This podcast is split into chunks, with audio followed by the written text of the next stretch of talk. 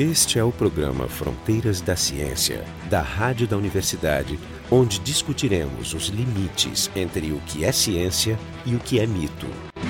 A partir da luz que a gente recebe de objetos distantes, como planetas, estrelas, galáxias, se pode inferir uma grande quantidade de informações sobre esses objetos. Isso é o estudo que faz um, um astrofísico. Para falar então de astrofísica, hoje a gente tem aqui o Roberto Cid Fernandes, da Universidade Federal de Santa Catarina, Marcos Vinícius Duarte, da USP e do Observatório de Meudon, no país, e eu, Jefferson Arenzon e o Daniel Stariolo, do Instituto de Física da URGS. Então, eu queria começar perguntando para os dois astrofísicos aqui, o que, que precisa para ser um astrofísico? Qual é a, a formação necessária para poder ser chamado de astrofísico? Nós dois, em particular, temos formações ligeiramente diferentes. Né? A maior parte dos casos no Brasil e acredito que no mundo são de, de pessoas que estudam física, como vocês, como, né? nós somos até colegas quase um tempo atrás, então estuda física e no meio do caminho já começa a adquirir um interesse por astrofísica e depois a nível de pós-graduação entra para o ramo, entra para a área de astrofísica, assim como outros entram para outras áreas. Né? Mas também existem alguns cursos de astronomia propriamente dito, que obviamente inclui um bocado de física, mas que, que dão um diploma em astronomia. Nesse caso, que é o caso do Marcos aqui, acredito eu que a diferença é que deve ter metade de um curso de física, assim, mais ou menos, e, e bem mais cursos de astronomia do que um físico normal. Eu acho que, na verdade, o curso de, de astronomia, ele, a maior parte da, das cadeiras são feitas no Instituto de Física. Entretanto, temos algumas cadeiras que são feitas nos próprios observatórios, no Instituto de Astronomia, cadeiras específicas. Um pouco mais e prático, então. Um pouco mais prático. Eu tive cadeiras de, de observação, de... E no Brasil, onde é que, onde é que tem cursos específicos? Tem no, no, no Rio de Janeiro, no Observatório do, do Valongo, e na Universidade de, de São Paulo. E em Porto Alegre também. Em Porto Alegre é, também. Em Porto Alegre também. Então são poucas, poucas as, as, possibilidades. Como é que funciona? Existe o um mito esse de que o astrônomo, o astrofísico, trabalha de noite, dorme de dia, mas atualmente não é mais assim. Obviamente os dados de vocês estão no céu, mas como é que, como é que funciona a captação? Como é que vocês carregam esses dados de um lado para o outro? Como é que vocês processam esses dados? Qual é o cotidiano do astrofísico? Este mito tem seus fundamentos, mas só que hoje em dia realmente a vida de um astrônomo não podia estar mais distante dessa imagem do cara maluco com o olho enfiado numa luneta no, em cima de uma montanha no fim do mundo. O que é uma grande pena, diga-se de passagem, porque esses lugares onde estão os observatórios, e onde ainda tem algumas pessoas que trabalham lá, são realmente lindos. Mas hoje em dia a rotina é estar na frente do computador, mesmo, mesmo operando os próprios telescópios à distância pode sentar. Seja, observação hoje é remota praticamente. Né? Existe essa modalidade onde tu senta. Nesse caso, você poderia ser de noite ou de dia, dependendo de onde tu está, né? Pode estar de dia no Brasil, pode estar observando de noite na Austrália e vice-versa. Isso é feito, mas em relativamente pouco até. Existem muito mais observações que são feitas em modo, em modo fila, como se diz. Historicamente, o que acontecia, se eu quero estudar uma galáxia, uma estrela, algum objeto em particular, a gente escreve um projeto, envia esse projeto para um, um observatório, tem uma comissão que vai avaliar, vai, de repente tem sorte e ganha o projeto, de repente tem tentando no semestre seguinte. E aí, numa certa data, tu ia lá, rezava para que não tivesse problemas com o instrumento, ou que não chovesse, ou que não tivesse vento demais, coletava teus dados e voltava. Nessas condições, exatamente, certamente a gente trabalha de noite. Pelo menos quem não está em radioastronomia, né, que pode trabalhar de dia e de noite. Mas hoje em dia, tu escreve um projeto, o procedimento é mais ou menos o mesmo, mas dificilmente vai para o observatório observar. As observações são feitas pelo pessoal que trabalha no observatório, são especialistas, muitos deles, a maioria, hoje em dia tem formação de astrônomo mesmo, são doutores, não são, são técnicos qualificados. São técnicos muito qualificados. E vão fazer suas observações no momento em que as condições forem mais propícias para isso então é um ganho, é um ganho, né? Tu não corre o risco mais de perder a noite por causa de chuva, vento, enfim. É um... e, e, no Brasil tem algum grande observatório que chega a ser, chega a competir com, com os observatórios, por exemplo, do Chile, do Havaí? Não, na verdade, o observatório mesmo de, de observação no ótico temos no Pico dos Dias, em Itajubá, Brasópolis, alguns telescópios menores, mas não tem algo competitivo no Brasil realmente que possa ter uma qualidade de observação como temos no Chile ou no Havaí, que são telescópios de ponta atualmente no mundo. Até porque a gente não tem as mesmas altitudes, né? Exatamente. Na Brasil... verdade temos, né? Na verdade temos. Sim, mas são, lugares, são lugares remotos. Né? Exatamente. A combinação ideal é alto e seco. Onde o Brasil é alto não é seco, onde é seco não é alto. Sim, botar um telescópio no pico, Pico da neblina. exatamente. Né? E a altura é perfeita, mas o nome já diz tudo. Né? Mas em- completando o que o Marcos estava falando, no Brasil, então, a gente não tem é, essas ferramentas deste nível, mas em- temos no Chile. E temos nós no Chile, né? participamos pelo menos um, de um projeto, de um telescópio, Observatório Solar, que é 30%, um terço dele é brasileiro, e também participamos do, do Observatório Gemini, que tem, tem, enfim, tem, são telescópios de 8 metros, esse sim conta nível internacional, e Gemini é, são gêmeos, né? são dois telescópios, um no Chile e outro no Havaí. Então, nós temos acesso a, to- a todos esses telescópios. Uma, co- uma coisa que, que se percebe atualmente é que o trabalho na astronomia se faz em grandes redes internacionais, não? Parece os que estamos fora da área e vemos os astrônomos trabalhar já não é mais como antigamente que o grupo podia trabalhar isoladamente, ou, né? É necessário participar daquele, des- desses dessas redes internacionais. É, basicamente, acho que a impressão que eu tenho vendo de fora é que o trabalho individual agora está reservado aos, aos amadores. O astrônomo amador que vai lá com seu telescópio, vai contar mancha solar, vai contar meteoros, mas que os, os trabalhos mais, mais relevantes assim, tu não consegue mais fazer sozinho no teu, teu computador. Essa, essa é bem ah, uma ótima pergunta. É até curioso ver qual é a diferença de opinião minha e do Marcos, que tinha gerações diferentes. Eu vi isso acontecendo. Né? Eu comecei a carreira escrevendo artigos com orientador, mais um que outro colaborador que participou de uma parte do projeto. Cheguei a escrever artigos com um- uma pessoa, eu, outros com dois, três, quatro, coisas, digamos, enfim, isso era normal. Pequena não escala. faz muito tempo. Não faz muito tempo isso. Faz 10 anos, esse era um, um pouco menos até. Esse era um modus operandi. No entanto, as coisas começaram, mudaram muito rápido, por conta principalmente de grandes projetos que envolvem, inevitavelmente, um monte de gente. Então isso é uma questão complicada. A gente vê um artigo com muitas pessoas, assim, pode até tentar de fora pensar, pô, mas ninguém fez nada, mas muita gente que está ali foi absolutamente necessário para alguma coisa, uma nova realidade. É, essas grandes colaborações não são exclusivas da, da astronomia, tem física de partículas, o LHC, que está na moda. Então, aproveitando o gancho, né, todos esses todos esses grandes projetos, eles obviamente envolvem grandes quantidades de, de dinheiro e de pessoas. Todos eles, no- essencialmente, são pesquisa básica. Não tem uma, uma aplicação imediata na vida cotidiana da- das pessoas. O bóson de Higgs, que foi descoberto há pouco, amanhã não vai aparecer um aparelhinho na- no mercado. Agora, com o bóson de Higgs, como é que se justifica o investimento feito em ciência básica? Como é que vocês justificam o dinheiro gasto para a pesquisa de vocês, para a humanidade? Ó, Eu gosto de justificar isso pela mera curiosidade de conhecer o mundo, o universo, do micro, do micro, micro, micro, no caso do Higgs, ao macro, no caso do universo, astronomia, cosmologia, etc. E tal. Não tem nada, pelo menos para um cientista, assim, mais fascinante do que a própria curiosidade de conhecer seu, enfim, o seu habitat, de como funcionam as coisas, como que eram no passado, no caso da cosmologia, né? Mas é claro também que existe um, um monte, mas um, uma quantidade absurda de inovações tecnológicas que envolvidas em todos esses projetos. Imagina botar prótons para girar lá até a velocidade da luz, praticamente, numa coisa Ah, daquele tamanho. Quanta em geral, tecnologia está ali, né? Em, em geral, os avanços eles não vêm da, da descoberta em si, mas da, de toda, toda a pesquisa que foi gasta, feita para montar, montar a experiência. Né? Então, por exemplo, no caso do, do LHC, os caras tiveram que resolver um problema de como transferir informação em grandes quantidades e inventaram a internet, basicamente. Então, Digamos são- que foi um subproduto foi um interessante. subproduto e as próprias descobertas elas podem ter uma escala de tempo um pouco mais longa, mas mais cedo ou mais tarde vai ter uma, uma aplicação. E do ponto de vista de quem faz a, a pesquisa, acho que participar da, da construção, de- da resposta de uma grande pergunta é, é.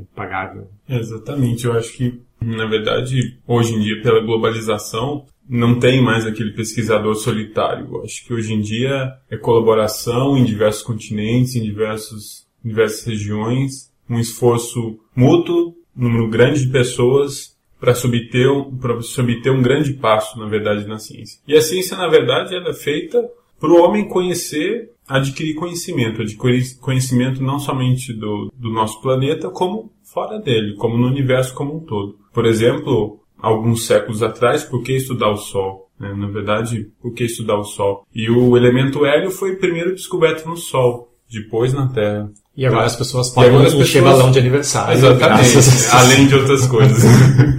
então é uma coisa que na época... Sim, dá pra falar com a voz do Pato Donald também. Né? Dá também. na época não tinha importância, mas hoje usamos o gás hélio para um monte de coisas. Então a ciência não é aplicável, que, faz, que, que os cientistas fazem hoje não é aplicável hoje. Mas amanhã, possivelmente. É, em geral, essa é uma percepção errada que as pessoas têm, é perguntar para que serve isso. Exatamente. Né, uma, uma coisa imediatista, quando, na verdade, né, a aplicação pode, estar, tá, pode vir daqui 100 anos e ser revolucionária, pode ser importantíssima. É, e essa visão imediatista aí é um desconhecimento da história da ciência, é só olhar como é que as coisas andaram, o desenvolvimento da ciência e, bom, nós estamos aqui falando, vocês estão ouvindo na, na rádio ou na internet, seja lá onde, por quê? Tudo vem daí. Só que, claro, quem primeiro, sei lá, desenvolveu, estudou eletricidade, fenômenos relacionados, não tinha, não tinha pensado nessa, nesse tipo de desenvolvimento. Uma preocupação aqui dos acadêmicos e cientistas brasileiros é que essa visão imediatista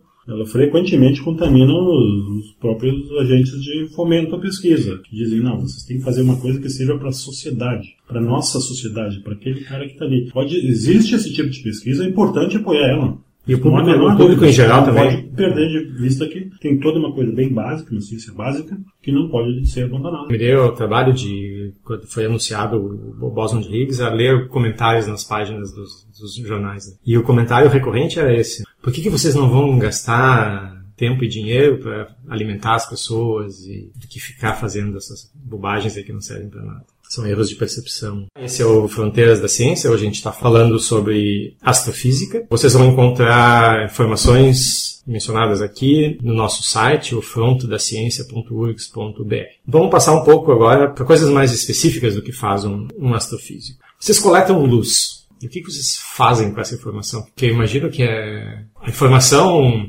deve ser um arquivo gigante, ininteligível, né? não, não, é uma coisa legível para um ser humano. Como é que vocês separam desse monte de, de ruído que deve ter ali a parte útil da informação? E como é que vocês, por exemplo, chegam à conclusão de que essa luz que está que tá chegando, isso é uma estrela, uma galáxia que, que tem tantos bilhões de anos de idade, que está tantos anos-luz de distância, e é vermelha, e é feita de hélio, hidrogênio. Quer dizer, da, da onde sai essa... Como é que vocês concluem? É mágica? Então, mágica quanto física. A diferença com a física é que assim que a gente não dá para botar, um, por motivos bastante claros, não dá para botar uma estrela, uma galáxia no laboratório e furar com uma chave de fenda, com um microscópio, coisa do gênero. Mas enfim, mas é a análise quase sempre da luz, em casos especiais, outras coisas. Se tu manda uma sonda Marte ou a Lua, sei lá, de repente pode até ter uma pedrinha ali para analisar, mas o, astrofísico em geral trabalha com luz,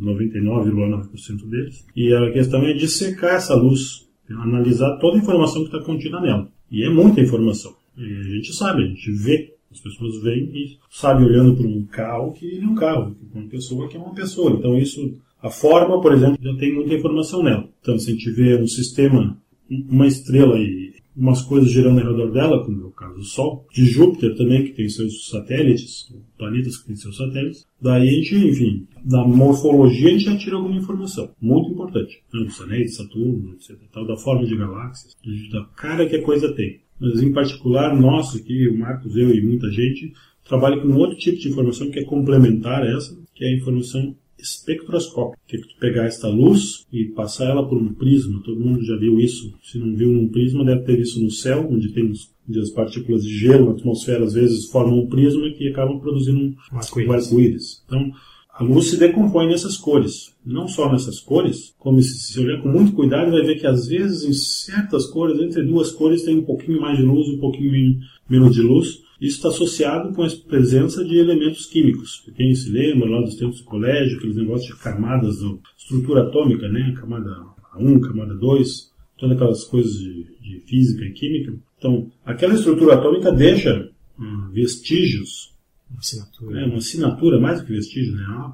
É uma assinatura conclusiva da presença do, do elemento químico correspondente. Então, a gente olha para um quando a gente olha para uma estrela, para uma galáxia, tira, analisa ela com espectro, passando a luz por um prisma ou por um instrumento que faça a mesma coisa, a gente, entre outras coisas, pode distinguir a presença de certos elementos químicos. O Marcos mesmo tinha mencionado antes que o hélio foi descoberto no Sol.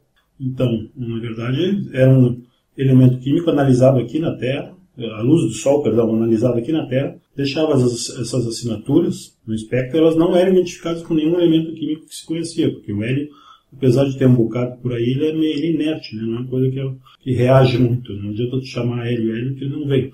Ele tem que fazer um pouco de esforço para segurar ele. Então, foi exatamente a partir desse tipo de coisa que a gente descobriu o hélio e, e por aí vai. Por exemplo, no caso específico de distâncias. Por exemplo, a Lua, eu sei que supostamente o homem chegou, botou um espelhinho, eu mando um raio laser, o raio vai e volta, eu meço o tempo e eu sei exatamente a distância que está a Lua. Mas a Lua é o único objeto que eu consigo medir a distância fazendo isso. Né? Como é que eu como é que eu descubro, por exemplo, a que distância está o Sol? A que distância estão...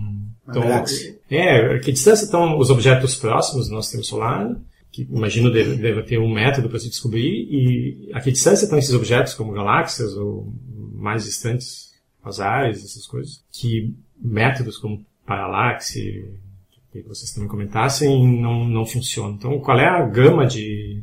Como é que os astrônomos, astrofísicos, eles medem distâncias? Este é realmente um ingrediente fundamental, né? Tem que saber a distância do negócio para saber a quantidade de luz que ele emite até para a gente saber, por exemplo, qual é, qual é o tamanho do, do universo observável. Ah, entre outras coisas. Né? Então, você tem, capta uma certa intensidade de luz. Isso pode ser uma coisa extremamente brilhante se ela estiver muito longe, ou pode ser quase nada se ela estiver muito perto. Né? A gente precisa saber disso. Vocês podem ver uma luzinha bem numa estrada, por exemplo, à noite. Pode ser um, um vagalume que está quase batendo no, no vidro, no para-brisa do carro, ou pode ser um caminhão que está a 2 km de distância. Os dois têm a mesma intensidade aparente. Precisa saber a distância para saber se estão falando de um vagalume de um caminhão. E isso da distância, bom, isso tem uma longa história né, na astronomia e ela vai por partes. Né? Começa a distância em coisas próximas e um pouco mais distante, um pouco mais distante. Distante, então, é uma expressão em inglês, né, que é cosmological distance ladder, que é uma escada, né? a escada de escalas de distância em astronomia. Então, primeiro descobre a distância tem uma coisa relativamente próxima. Depois, com isto, a gente pode uh, descobrir relações uh, em distância, objetos um pouco mais distantes e assim por diante. Então, vamos pegar um, um exemplo. Um exemplo já partindo para galáxias, assim. Então, no começo do século passado, acho que foi nos anos 20, né? Hubble um pouco antes, é, é, Levi, Henrietta Levi, aquele uma das, das feitas, enfim, observou, estava observando estrelas na, nas nuvens de Magalhães, galáxias. Hoje a gente sabe, né, que são galáxias satélites aqui vizinhas da Via Láctea. Naquela época o próprio conceito de galáxia não existia. Ela observou, seja lá o que for aquele bolo de estrelas que lá, que é a, que é a, de Magalhães, está na cara que elas estão todas juntas. Então, está tudo no mesmo lugar, então deve estar mais ou menos a mesma distância. Então ela observou que havia uma relação entre o período e a luminosidade de um certo tipo de estrelas. O que é o período? Essas estrelas sobem e descem, com marés, digamos assim. Não, não são marés, mas é uma coisa. O brilho delas sobe e desce com um período de dezenas de dias. Mas não exatamente. As que são mais brilhantes, esse período é um pouco diferente das que são menos brilhantes. Então existe uma relação. Isso não é questionado, você não precisa entender a relação, para mapear ela. Claro, e como elas estão nessa nuvem de Magalhães, a, a distância que ela, da, de onde a gente está até a nuvem de Magalhães é a distância relevante, porque a distância lá dentro exatamente. não faz diferença. Um pouquinho então, para lá, um pouquinho para Estão todas é, praticamente a mesma distância. Exatamente. É muito menor que é. da nuvem até aqui. Exatamente. É como a distância de Porto Alegre a Florianópolis até a universidade ou até a minha casa, lá na mesma, né? Então, ela percebeu que havia essa que o fluxo, né, a quantidade de luz que chega dessas estrelas estava relacionado com o período. Daí a gente infere que, como eles estão à mesma distância, existe uma relação entre o brilho, que é a potência, potência de uma lâmpada, né, 100 watts, 200 watts, 50 watts, e essa luminosidade, que é a potência, e o período. Portanto, se a gente conseguir calibrar essa relação, e aí tem uma outra história que eu não vou entrar em detalhes, a gente pode, medindo o período, que exige nada mais do que paciência, Tu vai lá e mede a coisa um dia, depois o outro, mais um dia, daqui a pouco você viu que a coisa começa a repetir, bom, tá aqui, período é 10 dias, é 20 dias. Sabendo o período, você vai acabar conhecendo a luminosidade. Sabendo a luminosidade, você, e medindo o fluxo, você tem distância. São conceitos que parecem complicados, mas não são. Né? 100 watts é a potência de uma lâmpada. Se botar ela, você botar ela a um centímetro do seu olho, vai ter um fluxo violento. Se você botar um quilômetro de distância, você mal vai ver. Então essa distância tem fluxo e luminosidade. Então, conhecendo essa relação toda, se descobriu aí um método de calcular a distância. Por quê? É até interessante essa questão. A gente não precisa entender o porquê disso para usar o método. Existe um porquê. Existe um porquê. O brilho está relacionado com o período. Isso tem a ver com a física da estrela, a atmosfera da estrela. Por que, que ela sobe e desce? E por que, que isso tem a ver com o brilho dela? Mas se entende isso? Se entende. Mas é interessante porque isso acontece muito. Imagino que em física também, na astronomia, você tem uma relação, ela está comprovada empiricamente, você talvez não tenha a menor ideia de por que ela existe. Mas ela pode ser útil para outra coisa, esse é um exemplo clássico. Com isso a gente começou a medir distâncias. Mas isso funciona... E foi assim que Hubble, por exemplo, medindo variações de brilho de estrelas numa outra galáxia, que era M31, também conhecida como Andrômeda, né? se deu conta que ela estava muito longe mesmo. Né? E Sim, que não, fazia, outro, não fazia parte da nossa não galáxia. fazia parte da nossa galáxia, e o próprio conceito de galáxia começou a se formar, né? como o universo Zillion. E também medindo para outras galáxias, ele enfim, descobriu que enfim, a expansão do universo. Né? Agora, o, o método é, é único, é sempre o mesmo método de determinação da distância se usa ou existem outros métodos baseados em algum outro princípio físico? Existem muitos e muitos. Detalhamos hum. uma aqui assim, né? Sim, por exemplo, para medir uma distância de um objeto próximo, tu pode usar métodos ópticos. Né? Não, eu estou me referindo a, a objetos, a distâncias astronômicas, claro, ou seja, é, objetos distantes. Esse método, tu supõe que tu consiga resolver essas estrelas no meio da galáxia que ela está, por exemplo. Mas tu deve ter objetos mais distantes onde tu não tenha, por exemplo, quasares que estão muito mais distantes e tu não, não sei se tu esse tipo. Para exemplificar o que eu acabei de falar, que assim de bom, essa, essa astrônoma Henrietta Levy, no começo do século passado, descobriu essa relação entre luminosidade e período em cefeidas, útil para calcular distâncias. Hubble aplicou e descobriu a expansão do universo, que pode ser expressa numa equação com três letras velocidade de um lado, distância do outro e uma constante chamada h no meio do caminho, que é a constante de Hubble. Uma vez que a gente meça a velocidade, isso tem a ver com o efeito Doppler, também é fácil de medir com espectroscopia. E que a gente estuda no gente, colégio, basicamente. Exatamente. E a gente conhece essa constante que está na equação entre velocidade e, e, e distância. Se você mede velocidade, conhecendo essa, essa letrinha, o h, você sabe a distância. Então ele usou, que foi usado pela, por uma coisa relativamente próxima, em termos extragalácticos, pelo menos daqui a Zoom de Magalhães, para entender o universo próximo, galáxias a. E essa a constante e, Hubble. E para quasares, que estão muito longe, a gente pode usar a lei de Hubble. Existe um milhão de outros métodos no meio do caminho. A, a minha pergunta é: a constante de Hubble, quer dizer, essa relação linear entre velocidade e distância, ela vale para qualquer escala? Se pegar os objetos mais distantes conhecidos, continua valendo a relação linear? Ou ela vale. Porque em geral, em física, quando tem uma relação linear, ela tem um, uma região de validade limitada. Na verdade, não, né? Na verdade, esse, essa relação linear entre a velocidade e a distância ela é somente para o universo local, para uma coisa bem próxima para os astrofísicos extragalácticos. O que significa local?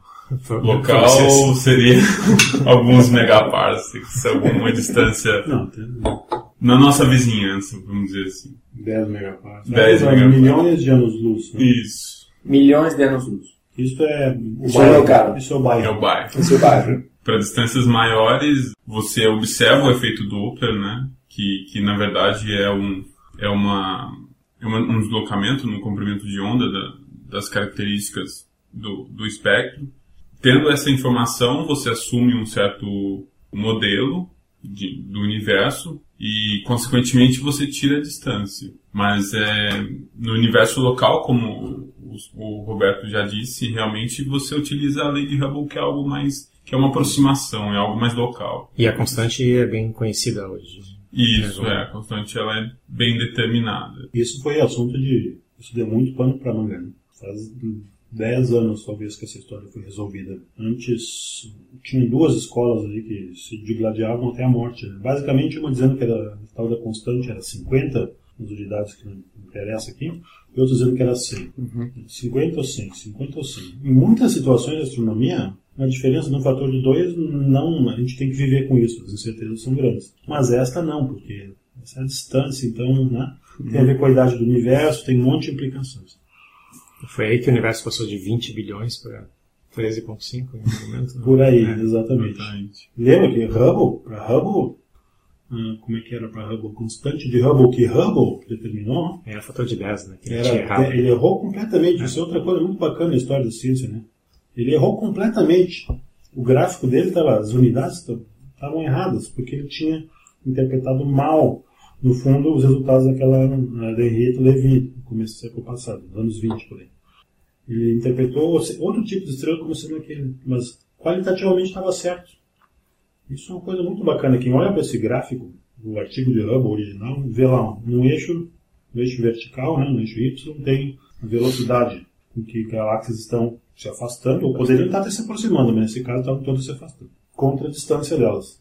E para qualquer padrão de científico, é uma porcaria esse gráfico. Eu já vi- eu já vi- eu já vi o gráfico Os números estão. Não é uma reta. Tu vê, Não, é mas uma nuvem. você vê uma tendência, mas É. aí tem. Aí, eu vejo isso acontecer ainda hoje em dia, sabe? Alguém olha para uma relação, apresenta uma droga no gráfico desse, e um bom cientista consegue ver ali o que, que tem. Claro, A intui. intuição. Não, Intui. aí tem coisa. Esse, tudo Claro. bem que tem ponto para tudo que é lado, mas em geral vai subindo. Não deveria, se fosse acaso simplesmente. né? Se A pessoa integra outras informações que não são evidentes do, do gráfico apenas. né? Exatamente. Não, e hoje em dia, se pegar um gráfico e realmente o gráfico é uma, é uma reta bonitinha, os pontos realmente É caem. uma maravilha, uma É. coisa espetacular. E qual é o tamanho do universo conhecido? Assim, aproximadamente. Você tem ideia disso? 13,5 Não, porque se- bilhões se- de anos-luz. de raio. Ah, Porque alguns megaparsecs são lo, é, é o barrio, não é? Então, exatamente. que alguns teraparsecs. Hum, quanto que é? Bilhões de anos-luz deve ser bilhões de megaparsecs, não?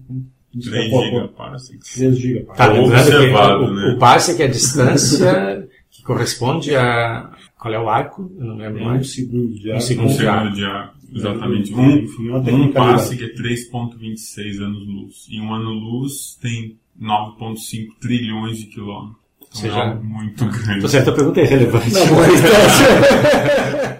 Então esse é o, é o programa Fronteiras da Ciência. Hoje a gente está falando sobre astrofísica. Vocês vão encontrar informações, links adicionais no nosso site, no frontodaciencia.urs.br. Então nosso tempo já está quase acabando, então eu queria perguntar para vocês, para finalizar, quais são os, os grandes mistérios que a gente encontra hoje no céu? Quais são as coisas inexplicadas? O que que chama atenção hoje? Qual é o bóson de Higgs da, da astrofísica?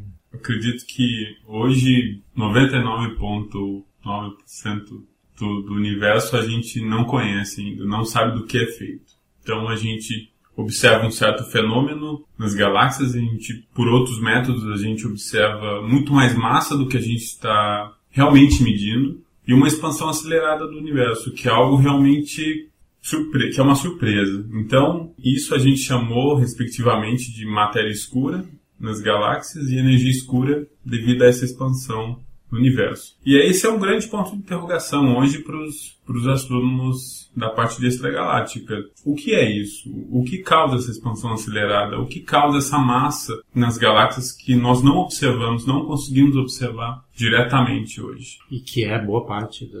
E que é 99 ponto alguma coisa Não tanto, mas é 91 bocado. Né? É, É, é da ordem de 90. E, e de, é interessante notar que esse é um problema que é mais velho do que o de Higgs. Problema do bóson de Higgs, pelo menos nos artigos, como na década de 60, né?